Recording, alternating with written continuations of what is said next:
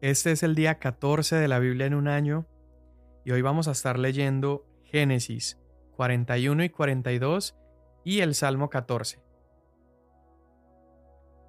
Y aconteció que después de dos años, Faraón tuvo un sueño. Soñó que estaba de pie junto al Nilo, y de pronto del Nilo subieron siete vacas de hermoso aspecto y gordas, y pacían en el carrizal. Entonces otras siete vacas de mal aspecto y flacas subieron del Nilo detrás de ellas, y se pararon junto a las otras vacas a la orilla del Nilo. Y las vacas de mal aspecto y flacas devoraron a las siete vacas de hermoso aspecto y gordas. Entonces Faraón se despertó. Se quedó dormido y soñó por segunda vez. Vio que siete espigas llenas y buenas crecían en una sola caña, y que siete espigas, menudas y quemadas por el viento del este, brotaron después de aquellas y las espigas menudas devoraron a las siete espigas gruesas y llenas. Entonces Faraón despertó, y resultó que era un sueño. Y por la mañana su espíritu estaba turbado, y mandó a llamar todos los magos y a todos sus sabios de Egipto. Faraón les contó sus sueños, pero no hubo quien se los pudiera interpretar a Faraón. Entonces el jefe de los coperos habló a Faraón. Quisiera hablar hoy de mis faltas, cuando Faraón se enojó con sus siervos y me puso bajo custodia en la casa del capitán de la guardia, a mí y al jefe de los panaderos, él y yo tuvimos un sueño en una misma noche. Cada uno de nosotros soñó según la interpretación de su propio sueño. Y estaba allí con nosotros un joven hebreo, un siervo del capitán de la guardia, y se los contamos, y él nos interpretó los sueños. A cada uno interpretó su sueño, tal como nos lo había interpretado Así sucedió. A mí me restableció Faraón en mi puesto, pero al otro lo ahorcó. Entonces Faraón mandó llamar a José, y lo sacaron a prisa del calabozo. Después de afeitarse y cambiarse sus vestidos, vino a Faraón, y Faraón dijo a José, He tenido un sueño y no hay quien lo interprete, pero he oído decir de ti que oyes un sueño y lo puedes interpretar. No está en mí, respondió José a Faraón, Dios dará a Faraón una respuesta favorable. Entonces Faraón dijo a José, En mi sueño yo estaba de pie en la orilla del Nilo, y vi siete vacas gordas y de hermoso aspecto que salieron del Nilo. Pacían en el carrizal. Pero sucedió que otras siete vacas subieron detrás de ellas, pobres y de muy mal aspecto y flacas, de tal fealdad como yo nunca había visto en toda la tierra de Egipto. Y las vacas flacas y feas se comieron las primeras siete vacas gordas. Pero cuando las habían devorado, no se podía notar que las hubieran devorado, pues su aspecto era tan feo como al principio. Entonces me desperté. En mi sueño vi también siete espigas llenas y hermosas, y crecían en una sola caña, y que siete espigas marchitas, menudas y quemadas por el viento del este, brotaron después de aquellas. Las espigas menudas devoraron a las siete espigas hermosas, se lo conté a los magos, pero no hubo quien me lo pudiera explicar. Entonces José dijo a Faraón, Los dos sueños de Faraón son uno. Dios ha anunciado a Faraón lo que él va a hacer. Las siete vacas hermosas son siete años, y las siete espigas hermosas son siete años. Los dos sueños son uno, y las siete vacas flacas y feas que subieron detrás de ellas son siete años, y las siete espigas quemadas por el viento del este serán siete años de hambre. Esto es lo que he dicho a Faraón. Dios ha mostrado a Faraón lo que va a hacer. Van a venir siete años de gran abundancia en toda la tierra de Egipto, y después de ellos vendrán siete años de hambre. Será olvidada toda la abundancia en la tierra de Egipto, y el hambre asolará la tierra. No se conocerá la abundancia en la tierra a causa del hambre que vendrá, que será muy severa. En cuanto a la repetición del sueño de Faraón dos veces, quiere decir que el asunto está determinado por Dios y que Dios lo hará pronto. Ahora pues, busque Faraón un hombre prudente y sabio y póngalo sobre la tierra de Egipto. Decida Faraón nombrar inspectores sobre el país y exija un quinto de la producción de la tierra de Egipto en los siete años de abundancia. Que los inspectores recojan todos los víveres de esos años buenos que vienen y almacenen en las ciudades el grano para alimento bajo la autoridad de Faraón y que lo protejan. y que los víveres sean una reserva para el país durante los siete años de hambre que ocurrirán en la tierra de Egipto, a fin que la gente del país no perezca por el hambre. La idea pareció bien a Faraón y a todos sus siervos. Entonces Faraón dijo a sus siervos, ¿Podemos hallar un hombre como este, en quien esté el Espíritu de Dios? Y Faraón dijo a José, Puesto que Dios te ha hecho saber todo esto, y no hay nadie tan prudente ni tan sabio como tú, tú estarás sobre mi casa, y todo mi pueblo obedecerá tus órdenes. Solamente en el trono yo seré mayor que tú. Faraón dijo también a José, Mira, te he puesto sobre toda la tierra de Egipto. Y Faraón se quitó el anillo de sellar de su mano y lo puso en la mano de José. Lo vistió con vestiduras de lino fino y puso un collar de oro en su cuello. Lo hizo montar en su segundo carro y proclamaron delante de él, doble en la rodilla, y lo puso sobre toda la tierra de Egipto. Entonces Faraón dijo a José, Aunque yo soy Faraón, sin embargo, nadie levantará su mano ni su pie sin tu permiso en toda la tierra de Egipto. Y Faraón llamó a José por el nombre Safnat Panea, y le dio por mujer a Asenat, hija de Potífera, sacerdote de On. Y salió José para ver la tierra de Egipto. José tenía treinta años cuando se presentó ante Faraón, rey de Egipto, y salió José de la presencia de Faraón y recorrió toda la tierra de Egipto la tierra produjo a manos llenas durante los siete años de abundancia. José recogió todo el fruto de esos siete años de abundancia que hubo en la tierra de Egipto y guardó el alimento en las ciudades. En cada ciudad guardó el fruto de sus campos circunvecinos. Así José almacenó el grano en gran abundancia como la arena del mar, hasta que dejó de medirlo, porque no se podía medir. Antes de que llegaran los años de hambre, le nacieron a José dos hijos, los que le dio a Senat, hija de Potífera, sacerdote de On. Al primogénito, José le puso por nombre Manasés, porque dijo, Dios me ha hecho olvidar todo mi trabajo y toda la casa de mi padre.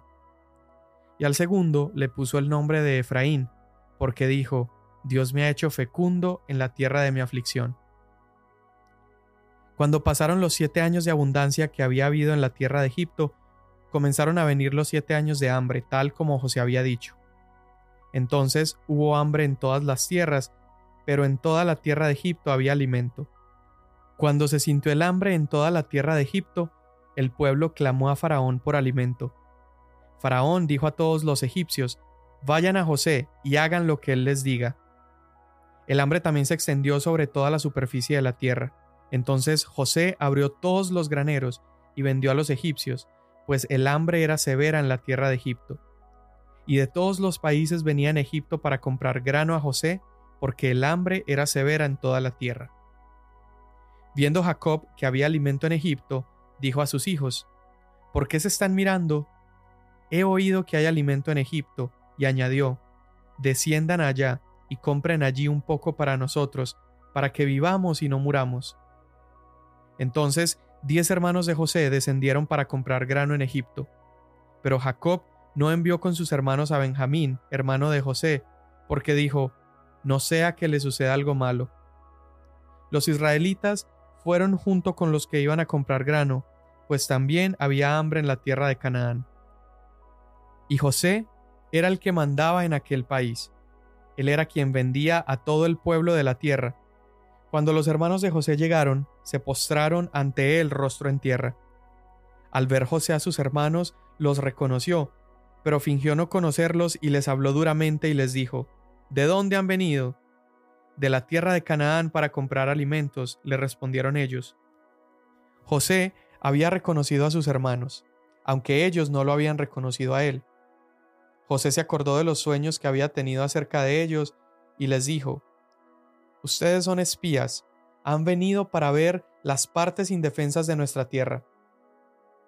No, Señor mío, le dijeron ellos, sino que tus siervos han venido para comprar alimentos.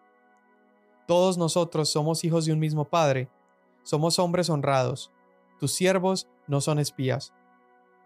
No, sino que ustedes han venido para ver las partes indefensas de nuestra tierra, les dijo. Pero ellos dijeron, tus siervos eran dos hermanos, hijos del mismo padre en la tierra de Canaán, y el menor está hoy con nuestro padre, y el otro ya no existe. Entonces José les dijo, es tal como les dije, ustedes son espías. En esto serán probados. Por vida de Faraón que no saldrán de este lugar a menos de que su hermano menor venga aquí. Envíen a uno de ustedes para que traiga a su hermano mientras ustedes quedan presos, para que sean probadas sus palabras, a ver si hay verdad en ustedes. Y si no, por vida de Faraón ciertamente son espías. Y los puso a todos juntos bajo custodia por tres días. José les dijo al tercer día, Hagan esto y vivirán, pues yo temo a Dios. Si son hombres honrados, que uno de sus hermanos quede encarcelado en su prisión. El resto de ustedes, vayan, lleven grano para el hambre de sus casas, y tráiganme a su hermano menor, para que sus palabras sean verificadas y no morirán. Y así lo hicieron. Entonces se dijeron el uno al otro, verdaderamente somos culpables en cuanto a nuestro hermano, porque vimos la angustia de su alma cuando nos rogaba y no lo escuchamos. Por eso ha sobrevenido sobre nosotros esta angustia. Rubén les respondió, ¿no les dije yo, no pequen contra el muchacho y no me escucharon? Ahora hay que rendir cuentas por su sangre. Ellos, sin embargo, no sabían que José los entendía porque había un intérprete entre él y ellos. Y se apartó José de su lado y lloró. Cuando volvió a ellos y les habló, tomó de entre ellos a Simeón y lo ató a la vista de sus hermanos. José mandó a que les llenaran sus vasijas de grano y que devolvieran el dinero a cada uno poniéndolo en su saco, y que les dieran provisiones para el camino, y así se hizo con ellos. Ellos pues cargaron el grano sobre sus asnos y se fueron de allí. Y cuando uno de ellos abrió su saco para dar forraje a su asno en la posada, vio que su dinero estaba en la boca del costal. Entonces dijo a sus hermanos, Me ha sido devuelto mi dinero, y miren, está en mi costal. Y se les sobresaltó el corazón, y temblando se decían el uno al otro, ¿Qué es esto que Dios nos ha hecho? Cuando llegaron a su padre Jacob en la tierra de Canaán, le contaron todo lo que les había sucedido. El hombre, el señor de aquella tierra, nos habló duramente y nos tomó por espías del país. Pero nosotros le dijimos, somos hombres honrados, no somos espías. Éramos dos hermanos, hijos de nuestro padre. Uno ya no existe y el menor está con nuestro padre en la tierra de Canaán. Entonces el hombre, el señor de aquel país, nos dijo, Por esto sabré que son hombres honrados. Dejen uno de sus hermanos conmigo, y tomen grano para el hambre de sus casas, y márchense. Pero tráiganme a su hermano menor, para que yo sepa que ustedes no son espías, sino hombres honrados les devolverá a su hermano y podrán comerciar en la tierra.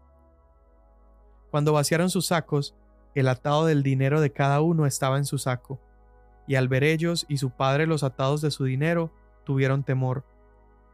Y su padre Jacob les dijo, Ustedes me han privado de mis hijos, José ya no existe y Simeón ya no existe, y ahora se quieren llevar a Benjamín. Todas estas cosas son contra mí. Entonces Rubén habló a su padre puedes dar muerte a mis dos hijos si no te lo traigo. Ponlo bajo mi cuidado y yo te lo devolveré. Pero Jacob dijo, Mi hijo no descenderá con ustedes, pues su hermano ha muerto y solo él me queda. Si algo malo le acontece en el viaje en que van, harán descender mis canas con dolor al Seol. Salmo 14 El necio ha dicho en su corazón, No hay Dios. Todos se han corrompido han cometido hechos abominables. No hay quien haga el bien. El Señor ha mirado desde los cielos sobre los hijos de los hombres para ver si hay alguien que entienda, alguien que busque a Dios. Pero todos se han desviado, a una se han corrompido. No hay quien haga el bien, no hay ni siquiera uno. No tienen conocimiento todos los que hacen iniquidad, que devoran a mi pueblo como si comieran pan y no invocan al Señor. Allí están temblando de miedo, pues Dios está con la generación justa, del consejo del afligido ustedes se burlarían. Pero el Señor es su refugio. Oh, si de Sión saliera la salvación de Israel. Cuando el Señor restaure a su pueblo cautivo, se regocijará Jacob y se alegrará Israel. Amén. Quiero empezar hoy meditando en el Salmo 14, porque el Salmo 14 es, yo creo, la bandera de la humanidad. Es, nos representa a cada uno de nosotros. El necio dice en su corazón, no hay Dios. Ese es el pensamiento necio que todos tendemos a tener. No, no hay un Dios, no hay nadie por encima de mí, no hay nadie superior. Mi opinión es superior, mi voluntad es superior. Y el Salmo sigue diciendo, todos se han corrompido y han cometido hechos abominables. Siempre uno lee este tipo de cosas y se nos viene a la cabeza alguien más. alguien alguien más malo, alguien con más defectos, con más pecados. Pero este salmo está hablando de mí. Este salmo está hablando de ti. Todos lo hemos hecho. El Señor ha mirado desde los cielos sobre los hijos de los montes para ver si hay alguien que entiende o alguien que busque a Dios, pero todos se han desviado. Y encontramos una versión, digámoslo así, una versión revisada de este texto en Romanos capítulo 3. Ya más adelante, por allá en el Nuevo Testamento, Pablo repetiría de alguna manera este salmo también, pero sin dejarnos dudas que está hablando de ti de mí, de toda la humanidad. Y dice que porque todos pecamos, entonces estamos separados de la gloria de Dios. Es imposible por esa maldad que cometimos, porque hemos dicho en el corazón que no hay Dios, porque nos hemos corrompido y hemos hecho actos abominables, eso nos aleja de Dios. Y luego el Salmo, en el verso 5, nos deja ver cuál sería realmente nuestra condición si entendiéramos lo grave de nuestra falta. Y dice, allí están temblando de miedo, pues Dios está con la generación justa. Y la verdad es que muchas veces repetimos y decimos, no, Diosito está conmigo, Dios me acompaña. Pero acá es claro y, y lo que está diciendo es que todos han hecho el mal y Dios solamente está con aquellos que son de la generación justa.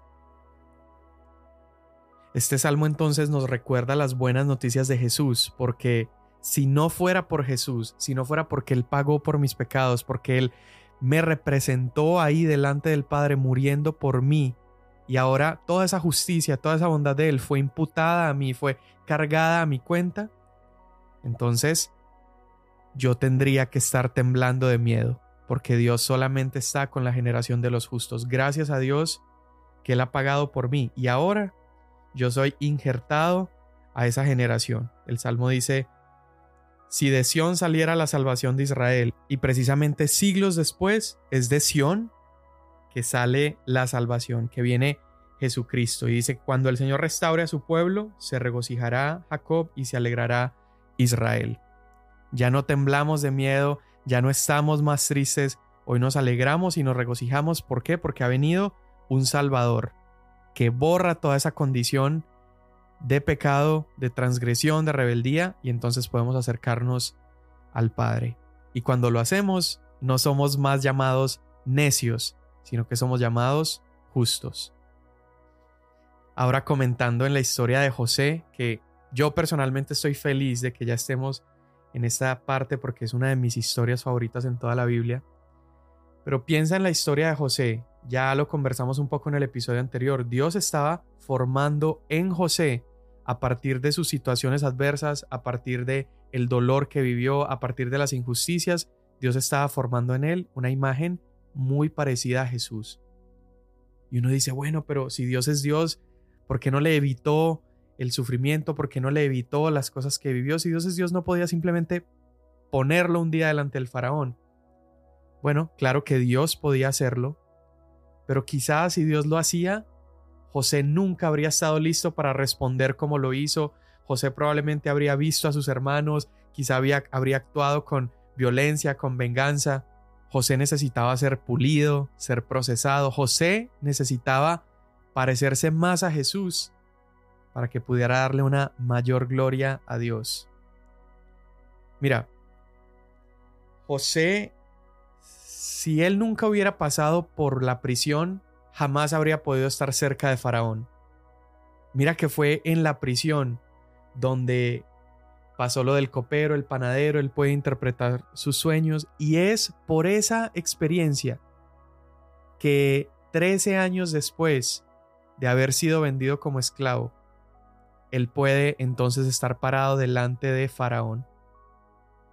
La traición, el dolor, los años de dudas, de preguntas, todo eso sucedió para llegar a este momento cúspide de su historia y era poder estar delante del faraón para que luego, 14 años después, cuando se acabara el periodo de primero siete vacas eh, gordas, luego siete vacas flacas, entonces 14 años después, el poder salvar a su familia entera.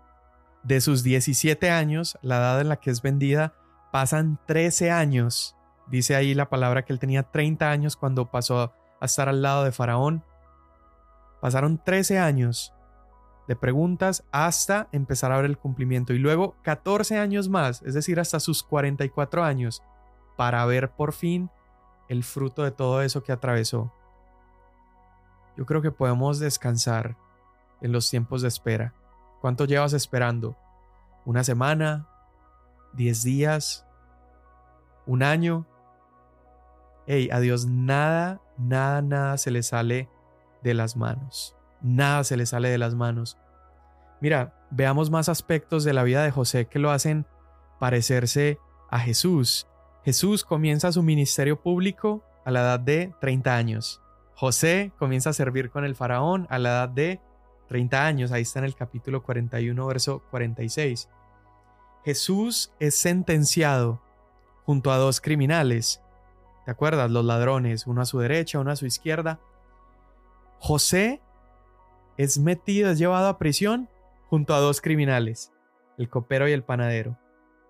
En la historia de José, uno muere y el otro vive. En la historia de Jesús, ¿qué sucede? Uno niega a Jesús y se burla de él y por tanto muere una muerte eterna y el otro lo reconoce a él y Jesús le dice, el día de hoy estarás conmigo en el paraíso. Uno muere y el otro vive. Dios usa las malas obras de los hermanos de José que lo entregaron, lo vendieron, ¿para qué? Para 14 años después provocar la salvación de todo un pueblo y de toda una nación. De la misma manera Dios usó las malas obras de Judas, de, el pecado de los seres humanos, para luego provocar la salvación de todas las naciones de la tierra. Fíjate, Dios estaba haciendo de José una figura de Jesús. Jesús también es el rey que provee. Así como José envía a los hermanos, pudiendo haberse vengado, pudiendo haber, no sé, mostrado su justicia y, restregarles en la cara, Él les envía los sacos con comida para que regresen a su tierra y además les regresa el dinero. Jesús es ese rey que provee y también es ese hermano que entrega su vida. Y pienso en este pasaje de Isaías 55 que dice, a todos los sedientos vengan a las aguas, los que no tienen dinero, vengan, compren y coman. Vengan, compren sin dinero y sin precio vino y leche. Eso es lo que hace Jesús. Eso es lo que hizo José. Le dio a sus hermanos sin dinero. ¿Porque lo merecían? No. Ellos lo habían vendido. Pero lo hizo por misericordia. Y es lo que hace Dios con nosotros. Descansa el día de hoy en esto y que podamos orar esto, que no necesitamos entender los propósitos de Dios, solo tenemos que confiar en sus propósitos. Es a través de nuestra confianza, no a través de nuestro entendimiento, que Dios nos va dirigiendo. Señor, gracias por este día, gracias por tu palabra, gracias por cada ejemplo donde encontramos, Señor, que aún las pruebas y adversidades nos hacen más como Jesús. Gracias, Padre. Amén. Mañana nos vemos.